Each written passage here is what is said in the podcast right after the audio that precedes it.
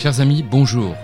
Vous souhaitez faire un pas de géant dans votre vie spirituelle et apprendre comment mieux résister aux tentations? Je suis le Père Guy-Emmanuel Cario, recteur de la Basilique d'Argenteuil et exorciste diocésain. Je vous propose chaque mercredi de carême d'explorer la citadelle qu'est votre cœur pour identifier les lieux de souffrance et de péché dans votre vie, résister aux attaques de l'ennemi et exercer pleinement votre liberté d'enfant de Dieu. Vous fêterez Pâques avec un cœur renouvelé et n'aurez plus peur de tomber, puisque vous saurez vous relever.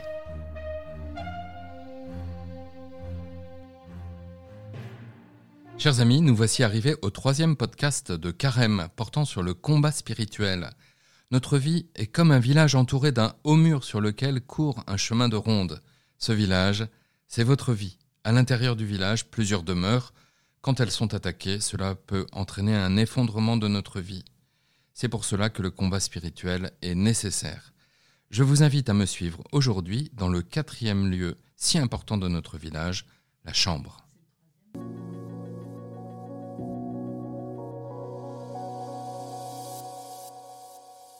Elle représente le lieu de repos et d'intimité. Quand la chambre est attaquée, eh bien notre sommeil, notre vie sexuelle sont perturbés.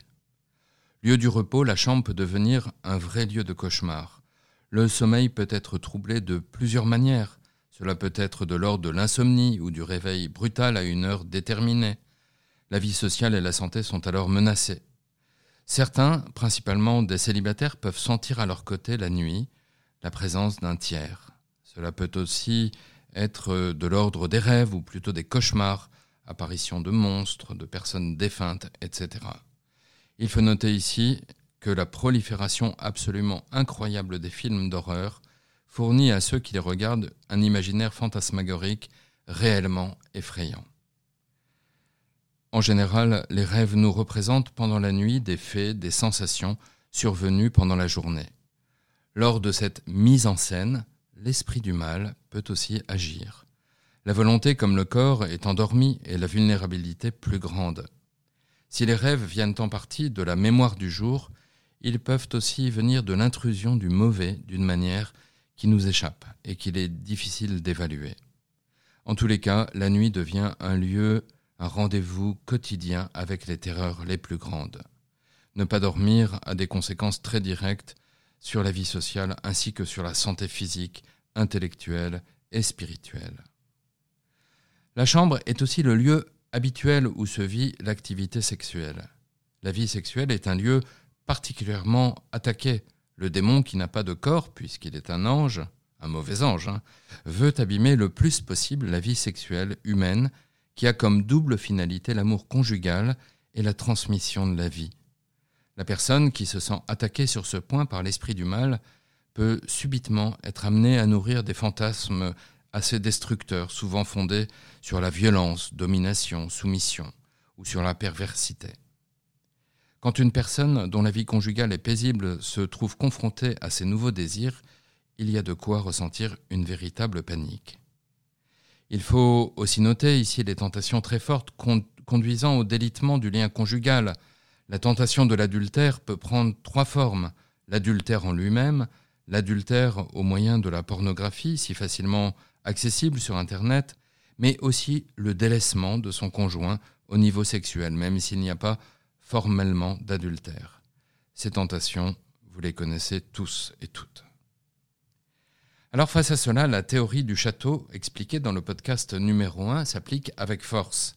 Face à ces attaques et à ces tentations, il faut immédiatement pouvoir du haut du rempart vous tourner vers le château intérieur et adorer Dieu et enfin solliciter son aide immédiate. À propos du sommeil, les effets de cette méthode peuvent sembler pourtant bien pauvres.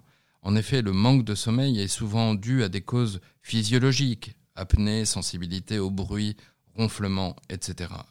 Laissons la médecine prodiguer ses conseils à ce niveau. En ce qui concerne les rêves, ou plutôt les cauchemars, il faut noter qu'à ce moment-là, notre volonté aussi est endormie. Impossible alors de se retourner volontairement vers le château du Seigneur. Alors que faire? On pourra, en se couchant, demander au Seigneur sa protection et se confier à la Vierge Marie. Si le sommeil tarde à venir, Et si nous laissons notre imagination nous présenter des images angoissantes ou nous placer dans des situations pénibles, considérons cela comme un ennemi et retournons-nous vers l'intérieur. Ce retard en l'endormissement pourra donc être un moment de prière plus qu'un moment d'inquiétude.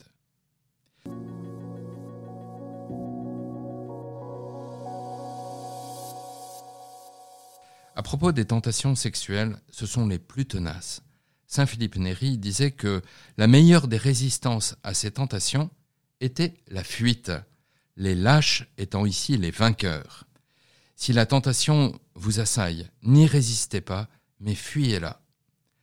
Saint José Maria Escriva écrivait, lui, Ne dialogue pas avec la tentation, laisse-moi te le redire, aie le courage de fuir et la force de ne pas jouer avec ta faiblesse en te demandant jusqu'où tu pourrais tenir.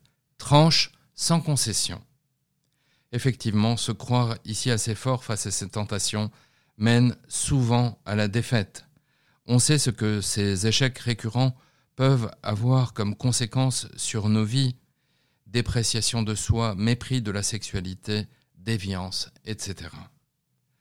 Comme pour toutes les autres attaques et tentations, la théorie du château peut être ici mise en place.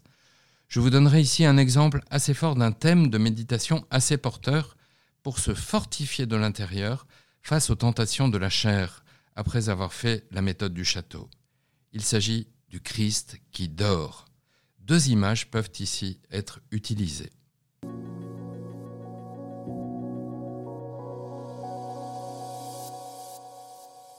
Tout d'abord celle de l'enfant Jésus dormant dans les bras de la Sainte Vierge ou de Saint Joseph on pourra aisément retrouver, je vous invite à le faire, dans l'histoire de l'art, des tableaux représentant cette si belle scène.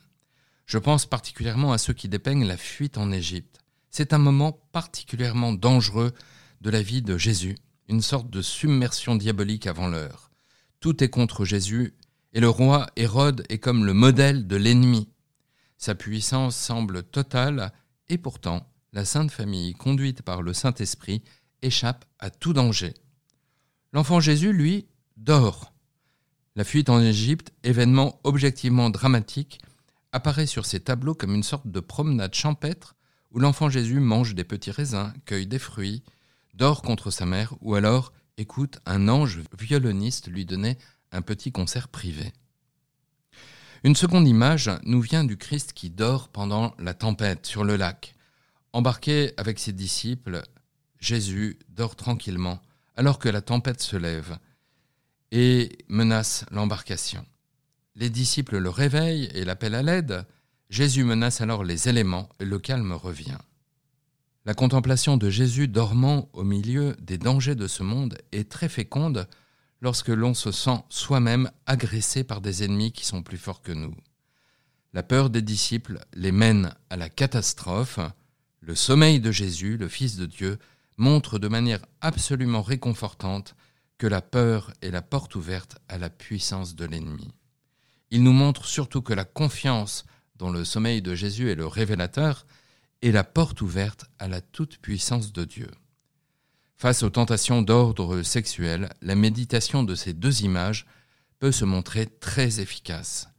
Lorsque vous assaillent tant d'images abîmant gravement le projet de Dieu pour l'humanité, il vous sera bon tout en reconnaissant votre propre vulnérabilité, de pouvoir élever votre regard vers celui qui dort au milieu de la tempête. Cette tempête qui vous agresse ne trouvera dans aucun de vos énervements une solution. Seule la confiance mène à la paix.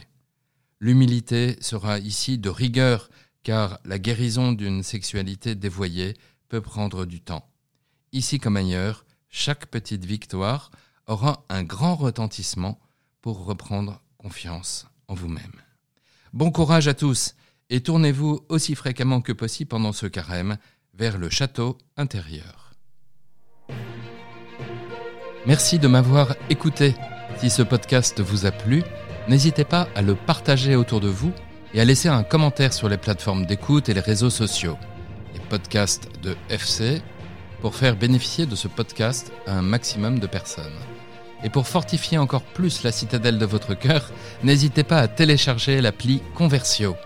Élaborée par une équipe de laïcs et de prêtres missionnaires de la miséricorde divine, cette appli vous propose de vivre un carême édifiant, stimulant et fraternel grâce à une vidéo quotidienne sur l'évangile de Saint Jean, la possibilité de visualiser vos efforts d'ascèse et le soutien de toute la communauté de ses priants.